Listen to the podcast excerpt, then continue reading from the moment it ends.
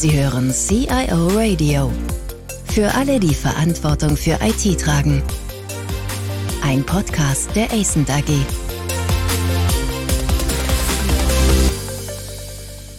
Mein Name ist Olaf Röper. Wie immer wollen wir mit dem CIO Radio praktisch relevante Hinweise und Insights vermitteln. Unser Thema heute Computer System Validation. Das ist ein ziemlich kompliziertes Wort, aber wir werden versuchen, das hier mit Inhalt zu füllen und vor allen Dingen mit Inhalt zu füllen, der für die praktische Arbeit unserer Zuhörerinnen und Zuhörer wichtig ist.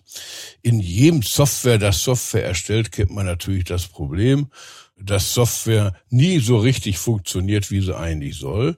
Das ist ärgerlich, wenn der Kunde das merkt, aber es hat ganz andere Auswirkungen, wenn es äh, darum geht, dass diese Software eine wichtige Rolle zum Beispiel in medizinischen Produkten spielt oder in der Pharmaindustrie, in Laboren, in Krankenhäusern. Ich glaube, das liegt jedermann auf der Hand, dass das noch eine völlig andere Situation ist.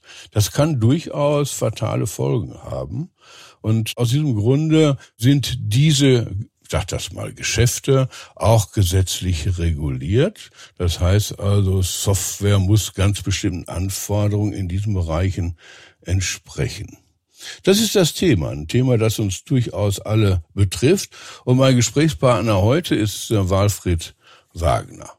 Er ist seit mehr als 30 Jahren in verschiedenen Funktionen im Informatik-Kommunikationsumfeld äh, tätig gewesen. Er war unter anderem Geschäftsführer der IT-Tochtergesellschaft der Herlitz AG. Und äh, später, und das ist eigentlich der Punkt, auf den ich heute kommen möchte, später als CIO verantwortlich bei der Biotronik. Er sammelte in all diesen Positionen umfangreiche Erfahrungen im Aufbau und Management internationaler IT-Organisationen und er sah sich in all diesen Stationen immer wieder mit Fragen des Qualitätsmanagements von Software und IT-Systemen konfrontiert. Bei Biotronik hat er sich sehr tief in das Thema Qualität in computergestützten Herstellungsprozessen und den zugehörigen gesetzgeberischen Herausforderungen in einem eben regulierten Umfeld auseinandergesetzt. Als Partner der ESENT hat er in den letzten Jahren Kunden beraten, wie man Computersysteme mit hoher Qualität und gleichzeitig Regelkonformität einführt. Und das Ganze als schlanken und nicht aufgesetzten bürokratischen Prozess. Ich glaube, wir dürfen mit Fug und Recht behaupten, dass Walfried Wagner weiß, wie konsistente QS-Prozesse nachhaltig implementiert werden können und welchen Themen dabei besondere Bedeutung zukommt. Ja, herzlich willkommen, Walfried. Hallo Olaf, freue mich auf unser Gespräch. Bin wirklich sehr gespannt, wie du so ein sperriges Thema angehst. In den Einleitungen habe ich allerdings schon viel gehört, was wirklich voll ins Schwarze trifft. Naja, also das hängt im Wesentlichen von dir ab, ob wir dieses spröde Thema so aufbereiten können. Also ich fange mal ganz einfach an. Wenn ich so einen implantierten Defibrillator habe, dann hat er ja viel mit Software zu tun. Also einmal ist der Software embedded in dieses Gerät, das also misst, wie es mir geht und dann den, zum richtigen Zeitpunkt den richtigen Stromschlag auslöst. Zum anderen gibt's ja auch Software in der Erstellung dieses Gerätes. Bin ich da bei dir jetzt richtig, wenn ich das Thema so angehe? Ja, wunderbar. Da frage ich dich gleich nach, von welcher Firma ist denn dein Defibrillator? Nein, ich habe keinen, das ist reine Theorie. also, das, ach, Gott sei Dank, da freue ich mich ja. Aber ja, dann wärst du richtig bei mir und das ist gleich die hohe Schule, weil High-End-Produkt Medizintechnik, da trifft alles zu. Wie ist denn eigentlich, ich habe jetzt natürlich nach Definitionen mal gesucht mhm. und wir haben ja viele verschiedene Begriffe. Wir haben Qualitätssicherung, wir mhm. haben Softwareverifikation, mhm. wir haben Softwarevalidierung. Das alles ist ja nicht so ganz easy, muss ich sagen, von den Begriffsbestimmungen her. Also was ich gelesen habe, ist Computer System Validation is the process of documenting that a computer system meets a set of defined system requirements. Also ist das reine Dokumentation, was ich unter dem Begriff zu verstehen habe? Nein, aber äh, dein Satz ist genau der richtige. Also es ist ein dokumentierter Prozess, der reproduzierbar nachweist, dass ein computergestütztes System die Prozesse so ausführt, wie sie von ihm gefordert werden. In der Einleitung hast du ja gesagt, Software funktioniert nie so richtig. Bei Computersystemvalidation geht es darum, dass den Teil der Software, den du nutzt, dass der nachweislich aber genauso funktioniert, wie du es haben willst. Mhm. Das ist nicht nur Dokumentation sondern beginnt eben dabei, dass du überprüfen musst, kann das System das überhaupt? Ist es richtig installiert? Welche Funktionen willst du wie von ihm ausgeführt haben? Ist das in deinem konkreten Prozess im Unternehmen letztlich auch genau so implementiert, dass du das per Test nachprüfen kannst? Wenn du das System irgendwo veränderst, kann es das dann immer noch so?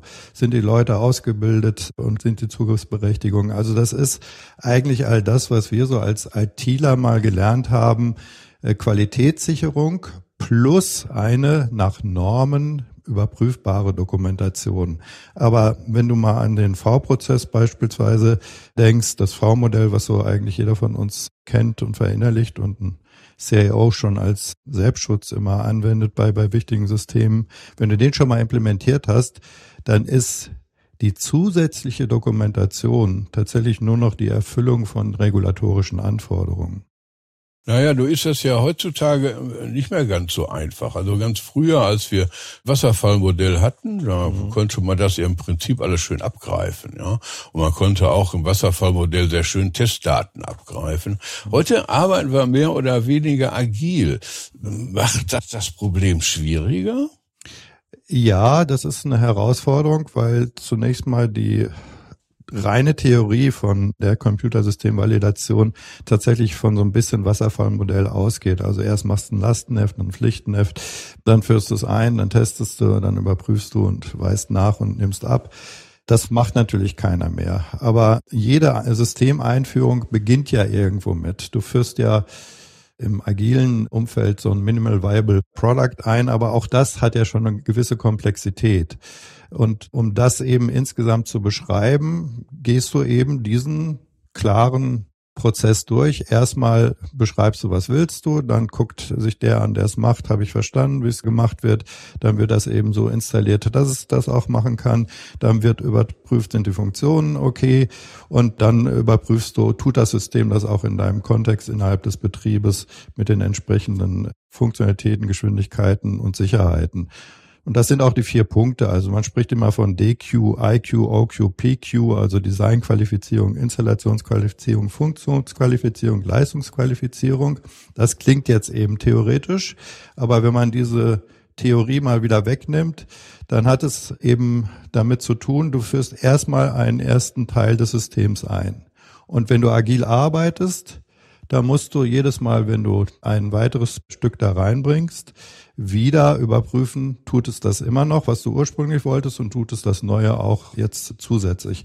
Insofern ja, Agilität, agile Umsetzung bringt etwas mehr Anforderung rein, aber nach wie vor geht natürlich Computersystemvalidation und dann arbeitest du beispielsweise auch mit solchen Mitteln wie automatisierte Tests. Ja, kommen wir vielleicht gleich nochmal drauf, auf äh, wie Tests durchgeführt werden. Im, Im, Grunde genommen, ja, würde man auch für meinen Defibrillator an der Stelle, würde man ja sagen, naja, das ist eigentlich Qualitätssicherung, wie wir das kennen, aus der Computerei. Das machen wir eigentlich immer so. Wir dokumentieren in der Regel auch so. Mhm. Aber das Ganze hört sich dann doch sehr viel bürokratischer an. Ist das der einzige Unterschied zwischen regulierten und nicht regulierten Businesses? Ja, wenn man es wirklich ganz abstrakt und einfach sieht, würde ich sagen, stimmt. Heißt also auch ein CIO, der im nicht regulierten Umfeld arbeitet oder der ein nicht reguliertes System letztlich einführt für Prozesse, die eben nicht der Regulierung unterliegen, Buchhaltung zum Beispiel. Auch der ist ja gehalten, sich erstmal zu überlegen, was will er, wie installiert das, wo lässt das laufen, welche Zugriffsberechtigungen gibt es, welche Funktionen von dem, was da zur Verfügung steht, will ich. Und dann werden natürlich Tests durchgeführt. Und wenn irgendwo am System was geändert wird, wird auch ein CIO immer wieder überprüfen, kannst das noch und das irgendwie dokumentieren, also Version 1.5.2 dann und dann eingeführt und habe ich. Das macht er schon aus Selbstschutz, sonst Eben. wird er schnell ja. erwischt ja. und lässt nicht die Software als Banane da reifen. Das gehört zum ordentlichen Handwerk. So, wenn du jetzt also die Regulierung erfüllen willst, dann musst du natürlich verstanden haben, welche Regulierung ist es und was fordert sie. Die sind teils ähnlich, teils überschneidend und es kommt eben immer darauf an, wo deine Produkte hingehen. Wenn du in den USA arbeitest, dann ist es die berühmte FDA 21 CFR Part 11, in Europa ISO-Norm, aber die haben letztlich, wie du es auch richtig identifiziert hast, zusätzliche konkrete Dokumente, die sie anfordern. Das beginnt alles meistens mit einer Risikoanalyse. Und dann im Laufe dieses Validierungsprozesses musst du, wenn du Tests machst, die eben sehr ordentlich dokumentieren in, sagen wir mal, vorgegebenen Kontexten und Formularen. Aber da kommt dann jemand und guckt sich das an, ob das alles sauber dokumentiert ist oder sende ich das irgendwo hin? Also nur mal so als Nebenfrage. Wie läuft denn sowas ab? Das kostet da auch Geld und da brauche ich da auch Ansprechpartner meinerseits. Ja, da sprichst du jetzt die Player an. Und da will ich mal gleich mit manchen Missverständnissen, die habe ich jetzt teils bei dir auch rausgehört, und mit Mythen aufräumen. Das ist gut. Das also der tun. Defibrillator ist nicht validiert. Mhm. Der Defibrillator ist getestet. Und was validiert ist, ist der Herstellungsprozess. Der Defibrillator, wie gesagt, ist ein High-End-Produkt. Du kannst gar nicht mehr sicherstellen, auch wenn du noch so umfangreiche Endtests machst, dass da nicht irgendetwas drin ist, was du nicht haben wolltest oder nicht so funktioniert, wie du es nicht haben willst. Aber Walfried, der Defi selbst, der hat ja eine, eine Embedded Software, ne? Ja. Die muss ja funktionieren. Ich meine, das nützt mir ja alles nichts, wenn ich sage, der Herstellungsprozess ist also sauber unter Kontrolle, aber in meiner Brust tut das dann letztlich nicht. Ja, also ich meine, das Ergebnis ist ja eigentlich das Wichtige und nicht, dass ich ihm vorher den Prozess richtig aufgesetzt habe. Ja, genau.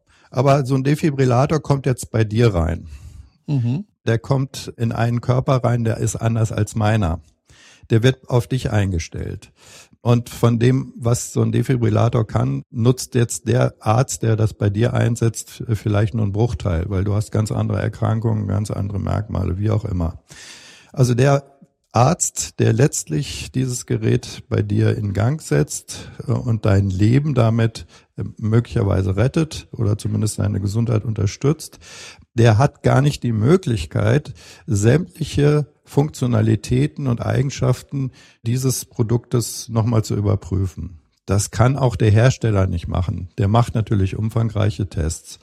Worauf es letztlich ankommt, und das ist Kern dieser Validation, ist, dass nur ein Hersteller, der nachweist und nachweisen kann, dass er in allen Produktionsschritten allerhöchste Qualität anstrebt, und dass die Systemunterstützung, was geht heutzutage noch ohne IT, dass die eben auch genau dahin überprüft sind. Nur der darf so ein Produkt in den Markt reinbringen. Und im Grunde genommen, das ist eben auch ein erstes Missverständnis, wird nicht das IT-System überprüft und validiert, sondern der Prozess der IT unterstützt ist.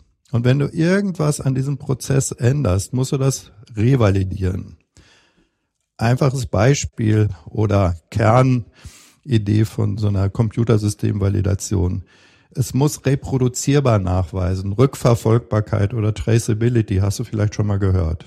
Ja, ja, klar. Mhm. Okay, das heißt also, wenn sich später herausstellen sollte, dass an deinem Defibrillator ein Teil der Software falsch programmiert war, dann kann man das ja wieder ändern. Das kann man von außen, die Programmierung kann man aktualisieren. Aber dann musst du ganz genau wissen als Hersteller, welche von dir jemals ausgelieferten Defibrillatoren neben dem von Olafsbrust sind davon betroffen sagen wir mal, Chargen oder Das nennt man, das sind in der Automobilindustrie immer Rückrufe, ne? ja, genau, passiert. genau. Absolut. Dann musst du dir aber genauso vorstellen. Damit Dann nützt du aber im Rückruf nichts, wenn ich schon tot bin zwischenzeitlich, ne? Also ich meine, dazwischen liegen ja natürlich schon noch Welten, das muss man auch mal sagen, ne? Denn das hat ja hier ein, eine Bedeutung für ein, ja, durchaus lebenswichtiges Instrument oder lebenswichtige Einzelheit. Ne? Absolut. Also von regulierten Bereichen spricht man deswegen ja auch nicht bei der Automobilindustrie. Der Klassiker ist Hersteller von Arzneimitteln oder wir reden jetzt mhm. gerade Herstellung von Medizinprodukten. Aber auch beispielsweise Labore, die deine Blutprobe untersuchen oder Krankenhäuser sind reguliert. Übrigens auch Kosmetikahersteller, wenn eben die Gefahr besteht, dass sie dir da Schwermetallkosmetika auf, auf die Nase schmieren. Also das sind die regulierten Bereiche, aber Automobilindustrie, gutes Beispiel, gute Analogie. Was die machen, soll ja auch zu allerhöchster Qualität führen. Mhm. Und genau so wie die das eben angehen, planen, Schritt für Schritt dann jeweils überprüfen und die dahinterliegenden Systeme natürlich auch härten, so erfolgt das hier im regulierten Bereich auch. Um diese Validierung jetzt durchzuführen, um das zu dokumentieren, dass ich das auch tatsächlich getan habe, ja. Software muss getestet werden. Ja? Ja. Und wie teste ich denn eigentlich in Praxis? Kann man das computerized machen, also computerized Computer System Validation, so in der Art? Kannst du auch machen. Dass man also tatsächlich so, so, so Abläufe, Testabläufe durch den Computer zieht. Wie macht man sowas überhaupt? Und wie sicher ist sowas? Also ergebnissicher meine ich jetzt. Da gibt es keinen Königsweg oder einen exklusiven Weg. Also alles das, was du kennst, wie du überprüfst, dass ein System tatsächlich korrekt läuft, in dem Sinne, wie du es eben haben willst, das kannst du ja anwenden. Das ist auch nicht der Kern, aber du hast ein paar andere Fragen gestellt, die ich auch nochmal beantworten will. Kommt da jemand, der das macht? Ah ja, richtig, da ne? waren wir stehen geblieben, genau. Und, und das da hast du gedacht, auch das wäre ein Mythos. Ja, das ist ein Mythos, weil in meiner Praxis habe ich es wirklich oft erlebt, dass auch in regulierten Unternehmen, wo man eigentlich wissen sollte, dass das nicht so ist, gesagt wurde, ja, dann kaufen wir eine validierte Software. Die gibt's nicht. Man kann keine validierte Software kaufen. Es geht um die Dokumentation deines Prozesses im konkreten Unternehmen, dass dieser Prozess, wenn er Computer unterstützt ist, genauso funktioniert, wie du es willst.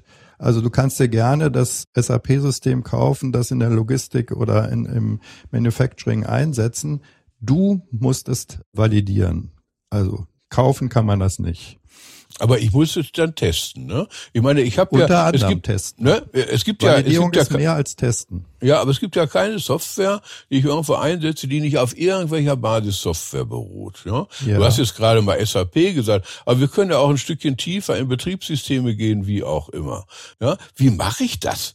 Ja, ich kaufe diese Software, die setze ich ein. Und was heißt denn da jetzt Validierung? Dass sie im Gesamtspiel funktioniert oder muss ich die dann auch nochmal getrennt testen? Das will mir noch nicht so richtig in den Kopf.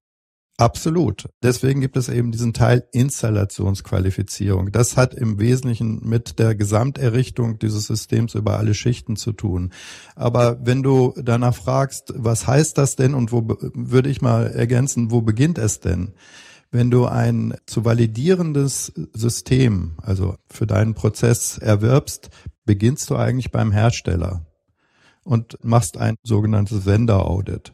Das heißt, du versicherst dich schon beim Hersteller, dass der dafür sorgt, dass in seiner Software nachgewiesenermaßen aufgrund seines Prozesses die Wahrscheinlichkeit, dass da was Falsches ausgeliefert wird, was man nicht wollte, gering ist. Also das gleiche wie bei dem Defibrillator. Trotzdem kannst du es nicht verhindern, denn du hast in deinen Eingangssätzen zu Recht gesagt, Software ist nicht 100% fehlerfrei. Du kannst es nur fehlerarm machen indem du auf der ganzen Prozesskette Qualität sicherstellst. Also Walfried, wenn ich aber jetzt lass mich doch mal auf den Punkt bitte doch mal kommen. Ja. Ich gehe dann jetzt also zu SAP und sage, sag mal Leute, funktioniert eure Software eigentlich? Wie macht ihr das eigentlich? Legt doch mal eure eure Prozesse offen, so dass ich vertrauen kann, dass das, was ich da einbaue, nicht jetzt nehmen wir nicht SAP, Microsoft, was auch immer, ich nenne sie jetzt mal alle pauschal, ja, ob das auch wirklich funktioniert. Mache ich das wirklich so? Das machst du wirklich so. und die SAPs und Microsofts dieser Welt spielen da auch mit. Wenn das entsprechend erforderlich ist, ja. Mhm. Nein, du fährst hin und die legen dir vor, also wenn wir Software entwickeln für ihr Manufacturing, können sie sich darauf verlassen, dass das High Quality ist, von uns geprüft ist, stellen uns ihre Fragen, wir führen sie äh, mal durch den Prozess, dann legen die Aha. natürlich auch Zertifikate vor. Also das geht relativ schlank, das ist jetzt nicht eine Sache von mehreren Tagen und bei SAP und, und ähnlich hochrangigen Unternehmen mhm. sind das eingeschwungene Abläufe. Aber du gehst ja auch zu mittelschweren Herstellern, wo das nicht so ist und die möglicherweise erst auf so ein Niveau gebracht werden müssen. Aber ja, du gehst hin und versuchst, möglichst viel beim Hersteller schon abzuladen im Sinne von, weißt du mir doch nach, dass da eigentlich kein Fehler kommen kann, dann ist die gesamte Dokumentation der Funktionalitäten, was deine Software kann, ja schon mal für mich Gold wert. Da muss ich das nicht nochmal überprüfen. Ich habe das ja bei dir überprüft. Du hast gerade, und ich muss ein bisschen auf die Uhr gucken, du hast gerade einen Begriff noch genannt, schlank. Diese Prozesse hören sich für mich natürlich nach sehr viel Bürokratie an. Und wenn ich hier über Bürokratie nachdenke, dann sehe ich vor mir auch immer die Widerstände in Unternehmen. Ne? Also menschliche Widerstände, prozessuale, organisatorische Widerstände. Ist das tatsächlich ein Problem und wie geht man damit um, um so schlank, um diesen Prozess der Validierung als solchen möglichst schlank zu gestalten? Wie, wie geht das? Also zunächst mal, wenn ein Unternehmen nicht gewohnt ist oder die IT äh, konkret nicht gewohnt ist, nach wiederholbaren Prozessen Qualität auszuliefern, dann wird natürlich die Herausforderung immens groß und alles, was man dann einführt, um überhaupt erstmal nach V-Modell auf geordneten Prozess mit Qualität am Ende rauszukommen, wird der Validierung angelastet. Das ist im regulierten Bereich aber wirklich selten, weil die sind es ja gewohnt, das zu machen und haben da dann schon Qualitätsgrundlagen. Sodass also das, was du dann draufsetzt an, wie du sagst, Bürokratie, unterschiedlich nach meiner Erfahrung umgesetzt wird und dann entweder als wirklich Bürokratie auch identifiziert wird und beurteilt wird, um Gottes Willen, oder wenn man es eben, wie ich immer plädiere, schlank macht, als zwar etwas aufwendiger angesehen wird, aber es gehört dazu. So was meine ich damit? So manches Unternehmen ist geneigt zu sagen, ja, jetzt führen wir die Software ein, wir prüfen das auch alles, haben es ordentlich getestet, wir haben auch dokumentiert, wie üblich, dass es hinten rauskommt, was wir vorne haben wollen. Ah Mist, jetzt müssen wir noch validieren. Ja, macht die IT. Mhm. Oder ja. noch schlimmer, da haben wir ja QM, müssen die ja machen. Mhm. Das ist eben auch ein Mythos. Mhm. Verantwortlich für die Validierung und für die Unterschrift habe ich auch validiert, ist der Prozesseigner. Also, wenn du so willst, die Fachabteilung, nicht die IT. IT und QM können unterstützen. So, und wie kann man schlank machen? Also, wenn man einen V-Modell orientierten Prozess hat, dann nimmt man die QM zur Hilfe und baut einmal in diesen V-Modell-Prozess die noch zusätzlich notwendigen Dokumentationen oder Validierungsschritte ein und sieht, wo man schon Überschneidungen hat, dann peppt man eben meinetwegen den Risikobericht, den man sowieso schon hatte, oder eben den Testplan etwas äh, weiter auf und sieht eben auch zu, dass die entsprechende Unterschriften und Freigaben kriegen.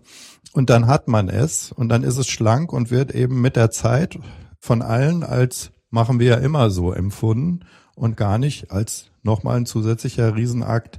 Wenn aber Unternehmen im Kopf haben, na, das macht ja die IT oder die QM. Oh, mein Gott, jetzt müssen wir noch validieren. Dann ist das immer schwer und furchtbar.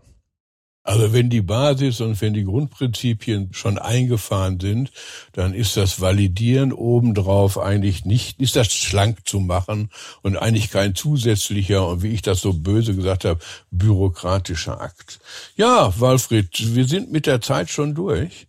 Vielen herzlichen Dank. Ich hätte noch ein paar Fragen gehabt, aber vielleicht machen wir mal ein zweites Session dazu. Ja, jedenfalls vielen Dank und äh, ich hoffe sehr, dass unsere Zuhörerinnen und Zuhörer einiges mitnehmen konnten für ihre tägliche Arbeit, auch dann, wenn sie nicht unbedingt im regulierten Umfeld tätig sind. Denn viele dieser Prinzipien, und denken Sie bitte alle an meinen Defibrillator, können ja durchaus im Fehlerfalle zu erheblichen Problemen, auch im Umfeld von Menschen oder von sonstigen Prozessen führen. In diesem Sinne, Walfried, herzlichen Dank und das erstmal für heute. Ich äh, wünsche allen alles Gute. Bis dann. Vielen Dank fürs Zuhören. Mehr Informationen zu diesem Podcast finden Sie unter cioradio.de.